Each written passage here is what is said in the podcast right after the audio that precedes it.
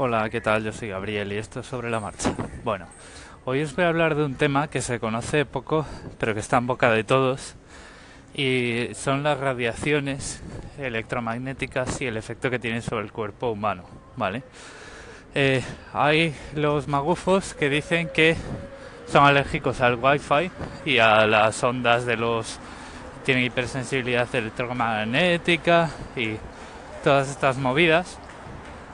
Hay gente que se aprovecha de ellos y les venden remedios milagrosos y todo, todo este fraude, ¿no? Bueno, antes de seguir, eh, yo tengo mucho respeto por las personas que realmente sufren eh, cuando creen que tienen esta eh, hipersensibilidad porque esas personas están enfermas de verdad, pero es una enfermedad psicosomática. Es decir, ellos tienen una creencia tan fuerte de que algo les hace daño que sufre un efecto de placebo inverso, es decir, su propia mente eh, pues les genera reacciones de dolor y eso es así, ¿vale? Entonces, eso es una enfermedad, pero que no tiene nada que ver con las ondas electromagnéticas y que el tratamiento que tiene es, eh, es, psiquiátrico, ¿vale? Entonces eh, hay que distinguir aquí un poquito las personas que realmente padecen dolor porque creen que tienen esa, esa afección, que se merecen todo nuestro respeto y nuestra ayuda. Quizá no en el sentido de que ellos pensarían que la necesitan, sino más bien en el sentido de, pues, oye, que lo que necesitan es, eh, pues, ayuda psicológica, ¿vale? Porque es, está totalmente en su mente. Es decir, eh, no existe alergia al wifi, ¿vale? Ni hipersensibilidad electromagnética. Pero tampoco podemos pensar que esto es generalizable y que ninguna radiación electromagnética hace daño, porque es mentira, ¿vale? Cuando eh, hablamos de... Eh, cuando estamos muy convencidos de que las radiaciones electromagnéticas no hacen daño, normalmente decimos, no hombre, jaja, si las radiaciones que son malignas son las radiaciones de partículas, las radiaciones que vienen de reacciones nucleares, no las electromagnéticas. Error, ¿vale? O sea, lo que o sea, nada es totalmente cierto ni totalmente falso y siempre hay que buscar dónde está esa parte de cierto y parte de falso. Lo que tenemos que hacer es hablar y distinguir radiaciones ionizantes de radiaciones no ionizantes. Eh, todas las radiaciones de partículas son ionizantes, ¿vale? Entonces, la gente que dice que las radiaciones que provienen de las reacciones nucleares son las eh, malas, tienen parte de razón porque son malas, pero no son las únicas malas. Existen radiaciones eh, electromagnéticas que son ionizantes y esas radiaciones provocan cáncer está científicamente probado. Entonces, vamos a ir ahora por partes y vamos a hablar de qué es, cuándo una radiación es ionizante y qué es lo que ocurre con ella y con el cuerpo humano. Bueno, una radiación es ionizante cuando es capaz de arrancar electrones de un eh, átomo y convertirlo en un ion. Es decir, los átomos eh, cuando no están reaccionando, cuando no son reactivos, digamos, pues eh, tienen cierta estabilidad. Es decir, hace falta aplicar ahí una energía para arrancar un electrón de un átomo de oxígeno y que reaccione con el hidrógeno para formar agua. Vale, esto es química básica. Una radiación electromagnética que es ionizante tiene una configuración tal que es capaz de arrancar electrones de un átomo. Y esto, cuando eh, tiene además la suficiente potencia, es capaz de penetrar en el cuerpo humano y directamente arrancar electrones de los átomos que forman las cadenas de ADN y provocar mutaciones en las células y provocar cáncer. Eh, el funcionamiento es, es así de sencillo o así de complicado, como lo queráis ver. ¿Qué ocurre con, o sea, cuando una radiación electromagnética es ionizante? Pues cuando eh, eh, vamos a ver, es cuando tiene una longitud de onda grande, ¿vale? Y esto es un poquito contraintuitivo, pero voy a hacer lo, mejor que pueda por explicarlo bien. Las radiaciones electromagnéticas atraviesan los sólidos, atraviesan la materia, eh, interactuando con ellas en función de la frecuencia, ¿vale? una onda de cualquier tipo se describe con básicamente con un parámetro que es la frecuencia o su inverso que es la longitud de onda, es decir, cuanto más alta frecuencia, más pegado, digamos, están las crestas y los valles de la onda. Por ejemplo, cuanto más pequeña es la piedrecita que tiramos al charco, mayor es la frecuencia porque las ondas, las ondulaciones están más juntas, ¿vale?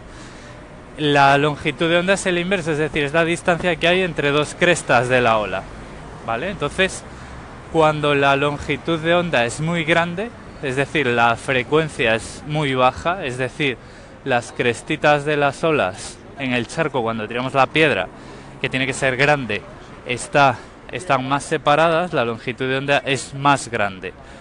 Cuanto mayor es la longitud de onda de una radiación electromagnética, más peligrosa es. ¿Vale? ¿Por qué? Porque digamos que las radiaciones son, o sea, digamos, un muro, una persona es visible a un rayo electromagnético cuando em, la longitud de onda es comparable a ese cuerpo, ¿vale? Es decir, va a chocar y va a dejar parte de su energía en esa pared, ¿vale? Es decir, un obstáculo o una onda. Si la longitud de onda es, eh, lo suficientemente pequeña, la onda atraviesa ese cuerpo sin eh, perder energía, sin calentar ese cuerpo. Si la longitud de onda es grande, es comparable a las dimensiones de ese cuerpo, pues eh, va a dejar ahí bastante energía, va a calentar. En el caso de las radiaciones electromagnéticas ionizantes, esa interacción es arrancar electrones de los átomos. ¿Y esto qué influencia tiene? Eh, pues la que os conté, ¿no? Cuando tú arrancas un electrón de un átomo de una cadena de ADN, estás eh, provocando reacciones, estás rompiendo moléculas, porque las moléculas pierden la estabilidad la misma medida que la pierden los átomos, ¿vale? La estabilidad eléctrica. Y la estabilidad eléctrica de una molécula, de un átomo, es lo que define si reacciona con los que están más cerca o no. Entonces digamos que las radiaciones ionizantes pues entran en el cuerpo como un elefante por una cacharrería y empiezan ahí a, hacer destrozos a diestro y siniestro. Ejemplos de radiaciones electromagnéticas que no son de partículas que son ionizantes, los rayos X y los rayos gamma. ¿Vale? Los rayos X lo que pasa es que eh, son muy poco ionizantes, digamos, pero interactúan con el cuerpo humano haciendo visible su interior. Es decir, interactúan, son visibles a los huesos, chocan con los huesos y los contrastan en una placa fotográfica, pero los tejidos blandos, digamos que los atraviesan sin dejar, sin reaccionar con ellos. Y como el hueso pues tiene unas, unas propiedades eléctricas determinadas, pues a efectos del cuerpo humano no es ionizante, a efectos de otros materiales sí lo serían. Y bueno, pues una, una exposición demasiado grande, a, demasiado prolongada a rayos X, pues sí que puede llegar a, a producir algún, algún tipo de tumor. Las radiaciones no ionizantes son las que tienen frecuencias altas. Todas las radiaciones que se utilizan para comunicaciones, excepto las de televisión, excepto las, eh, digamos, las ondas de televisión y determinadas ondas de radio para cubrir largas distancias, pero que no se enfocan hacia la gente, eh, son no ionizantes. ¿Vale? Entonces el, wifi, el wifi, wifi el, el teléfono móvil, eh, las ondas de radio AM y FM que recibimos en casa son no ionizantes, no reaccionan con el cuerpo humano. Eh, eso está, eh, digamos, más que demostrado científicamente, entonces de ahí que haya mucho fraude en todo esto de las hipersensibilidades. Eh, repito, las personas que dicen sufrirlas y que realmente sufren, ¿eh? desarrollan síntomas, pues eso son enfermedades psicosomáticas, son enfermedades que hay que tratar, pero que hay que tratar en psiquiatría. Y eh, bueno, existen radiaciones de, o sea, ondas de telecomunicaciones. Ionizantes, sí, existen. Existen y son los repetidores de larga distancia de televisión, por ejemplo, ¿vale? Pero ya desde hace muchos, muchos años, desde los años 50 o incluso antes, esos repetidores son, eh, se conoce ya, se sabe cuál es el efecto y entonces están vallados y existen vallas en las que tú no puedes acercarte. Eh, o sea, el, gobierno, digamos, no, deja que la gente se acerque ahí y además hay avisos que dicen a partir de ese punto peligra su salud, ¿vale? Y estamos hablando de repetidores de televisión antiguos, de televisión analógica, que ya están todos apagados, es decir, eso ya no se utiliza. Entonces, las radiaciones electromagnéticas que se utilizan para eh, comunicaciones, antiguamente sí había emisiones peligrosas, pero ahora mismo ya no hay. ¿Qué nos podemos encontrar ahí electromagnético que produzca cáncer? Las líneas de alta tensión, por ejemplo. Las líneas de alta tensión generan eh, campos magnéticos que prácticamente son continuos. Ya, o sea, eh, la frecuencia es bajísima, o sea, es bajísima, la longitud de onda es enorme y de hecho eh, pues el experimento es, eh, es muy curioso y eh, tú te acercas, te pones debajo de una línea de alta tensión con un tubo fluorescente y el tubo fluorescente se, se enciende, ¿vale? empieza a brillar.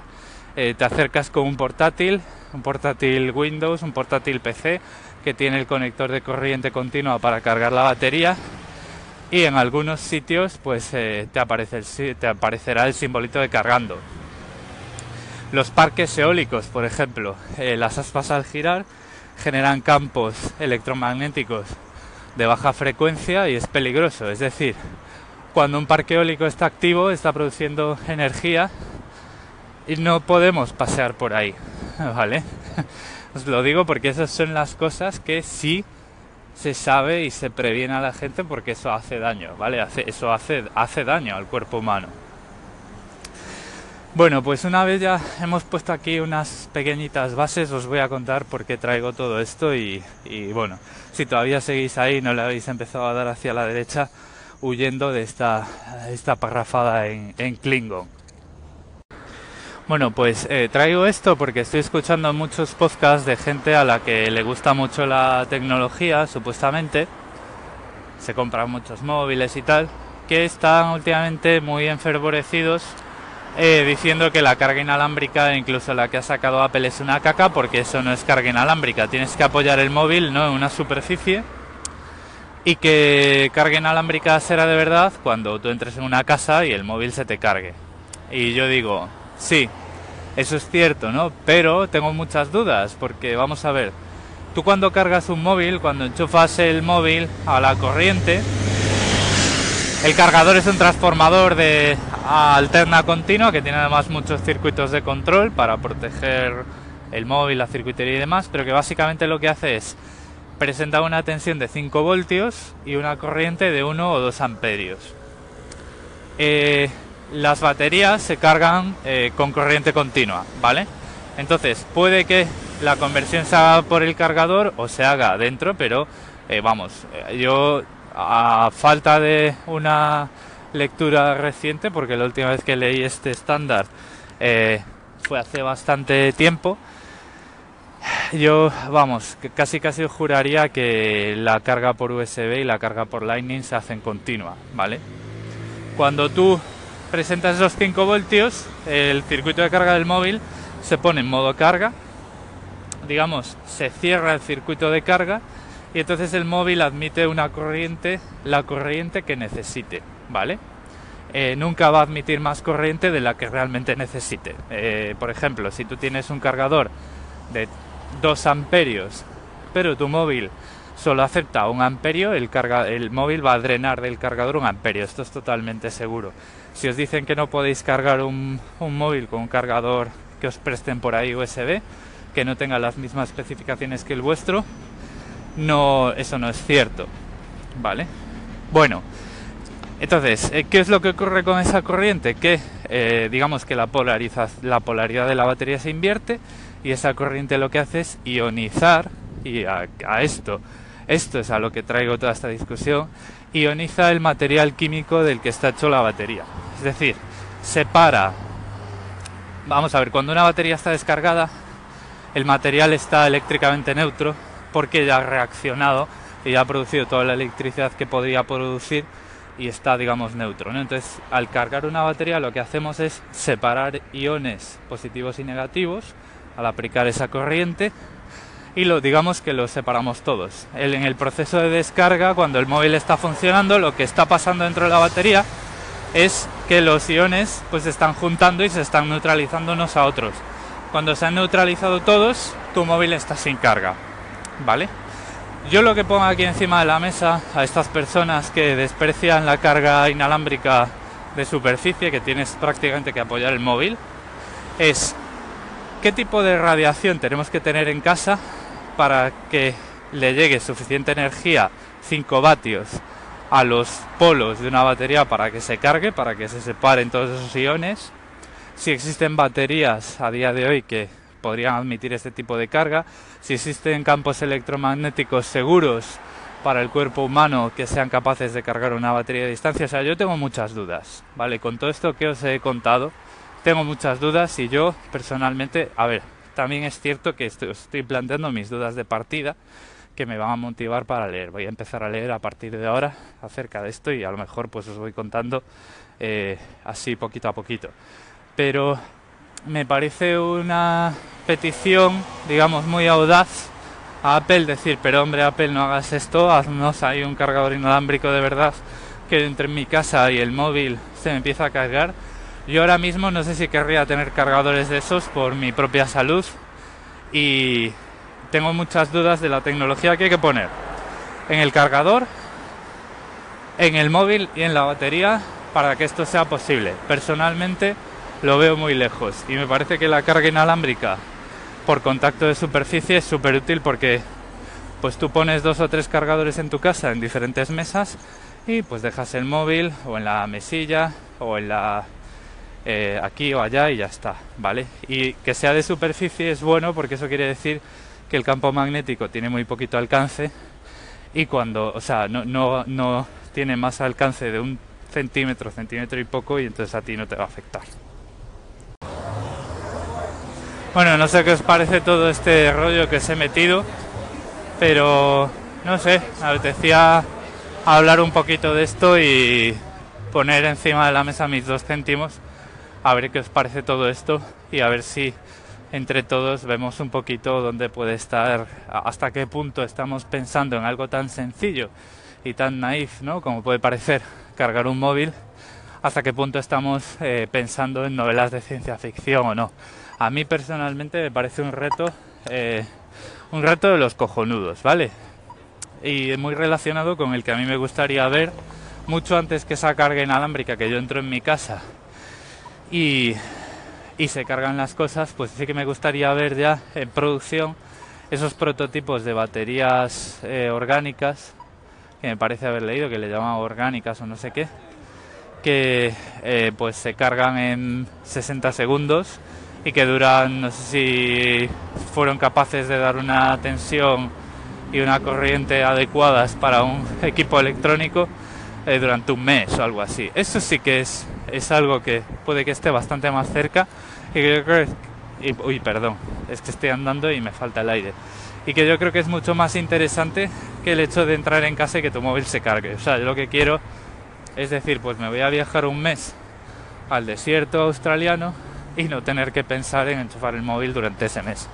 Eh, lisa y llanamente.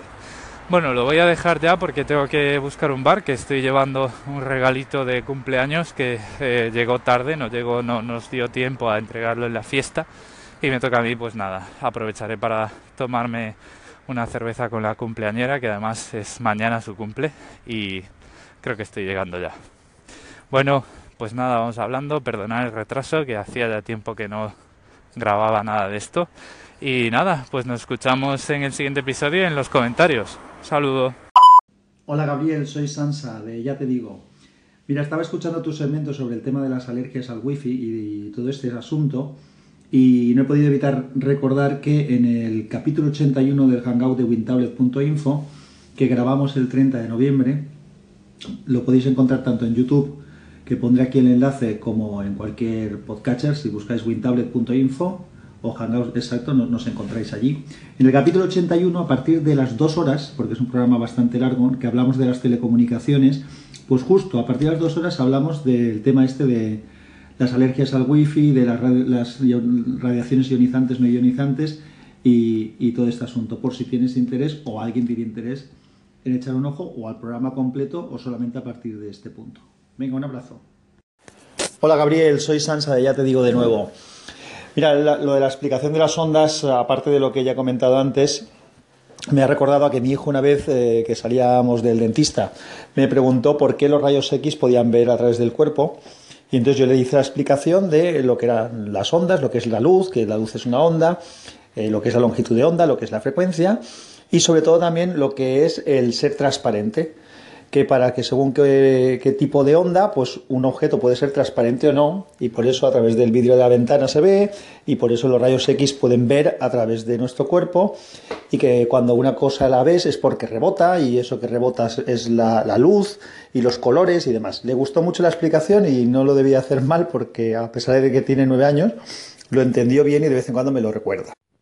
Después comentabas lo de la carga de las baterías, que efectivamente es en continuo. Las baterías se cargan en continuo. Eh, lo que hace el transformador es pasar de alterna a continua y la carga se hace en continua en el circuito interno. Y luego eh, lo que has dicho que también es importante, también hicimos un artículo nosotros hace tiempo explicando eso. Los cargadores deben de ser de amperaje mayor que o mayor o igual que de las baterías. Es decir, si tienes un teléfono que carga con un amperio tú puedes cargar con un cargador de un amperio o con un cargador de más de un amperio.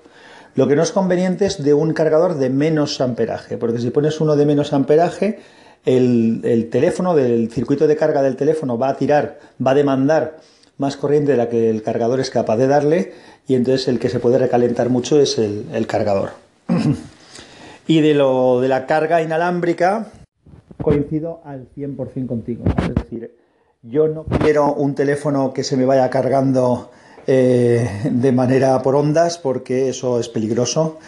Porque claro, ya puestos a pedir, podríamos pedir que conforme tenemos la cobertura nos llegue la carga. Es decir, que ya no haga falta cargarlos nunca más. Eso yo también lo veo lejos, lo veo peligroso.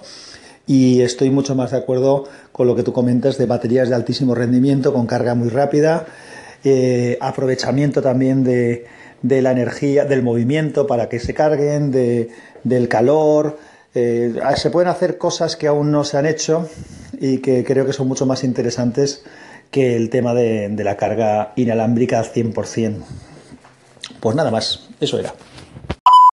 Buenos días, Ancor. Buenos días, Sansa. Pues mira, el, el, tema del cargador de menos amperaje nunca lo había pensado, pero tiene todo el sentido del mundo, o sea que tomo nota. Tampoco se me había pasado la, posibilidad por la cabeza de que mm, eh, eh, hubiese cargadores de menos amperaje que algunos teléfonos porque no sé con lo de la carga por USB me parecía ya todo muy estándar.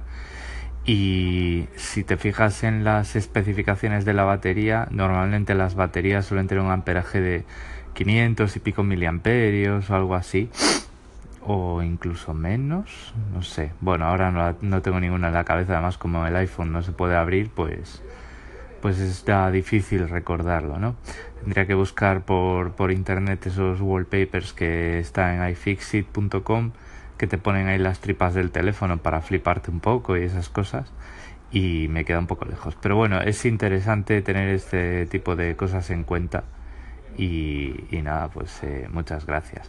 Con respecto al otro que dices, es que, o sea, claro, ahora mismo eh, no sabemos hacerlo. Yo a lo que me refiero es que estamos lejos de eso en el sentido de que todavía ni siquiera estamos en una fase de venga vamos a ver eh, tenemos estos principios científicos vamos a hacer ingeniería aquí para hacer cargadores que hagan esto sea yo creo que todavía los señores los científicos de la bata se tienen que juntar a investigar hacer muchas pruebas de laboratorio para dar con la clave no entonces eh, por eso lo veo lejos ahora mismo con lo poco que sé yo, al menos sí que lo veo peligroso con las cosas que hay ahora y claro, o sea, siendo peligroso pues ya sabes que no se va a hacer, ¿no? Porque realmente los peligros de las ondas electromagnéticas, pues lo que decíamos, desde hace mucho, mucho tiempo ya se saben, porque estas vallas que rodean los repetidores de televisión analógico, pues se ven muy antiguas, son muy antiguas, ¿no? Es decir, esto no es nuevo para la gente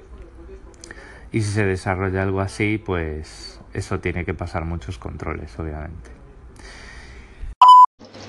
Hola Gabriel, muy interesante lo que comentas y yo sinceramente lo has vuelto a hacer, es decir, un tema que en principio no me llamaba la atención, em, pues me ha parecido muy interesante el detalle con el que lo has contado.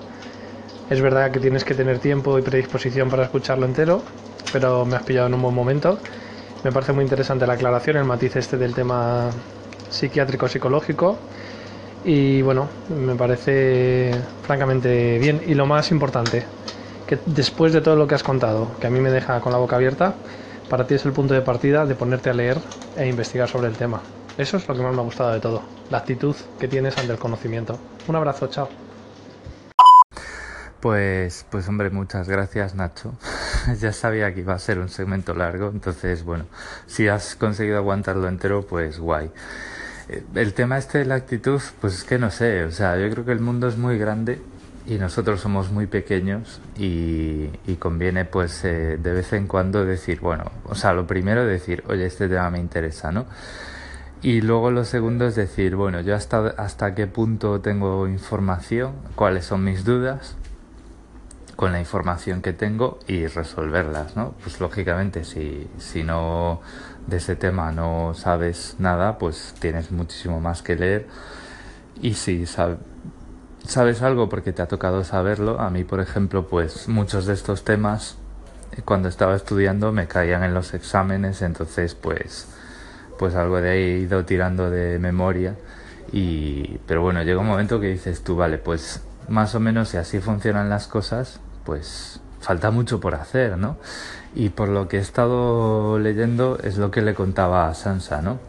Eh, me da la impresión todavía me tengo que cerciorar bien, pero me da la impresión de que ni siquiera estamos en disposición de aplicar un conocimiento que hayan encontrado, que hayan desarrollado unos científicos a una ingeniería para decir, pues vamos a hacer baterías, cargadores y campos electromagnéticos así porque son inocuos para la gente, ¿no? O sea, yo creo que esto todavía todavía está en en el campo, en la mesa de investigación de algún científico de por ahí. O sea que yo no creo que lo veamos pronto, ¿vale? Sí que puede haber a lo mejor algún principio por ahí que ya se haya puesto en práctica en el laboratorio, pero luego pues con este tipo de cosas que, mm, que pueden hacer daño, pues los controles que hay que pasar son, son mogollón.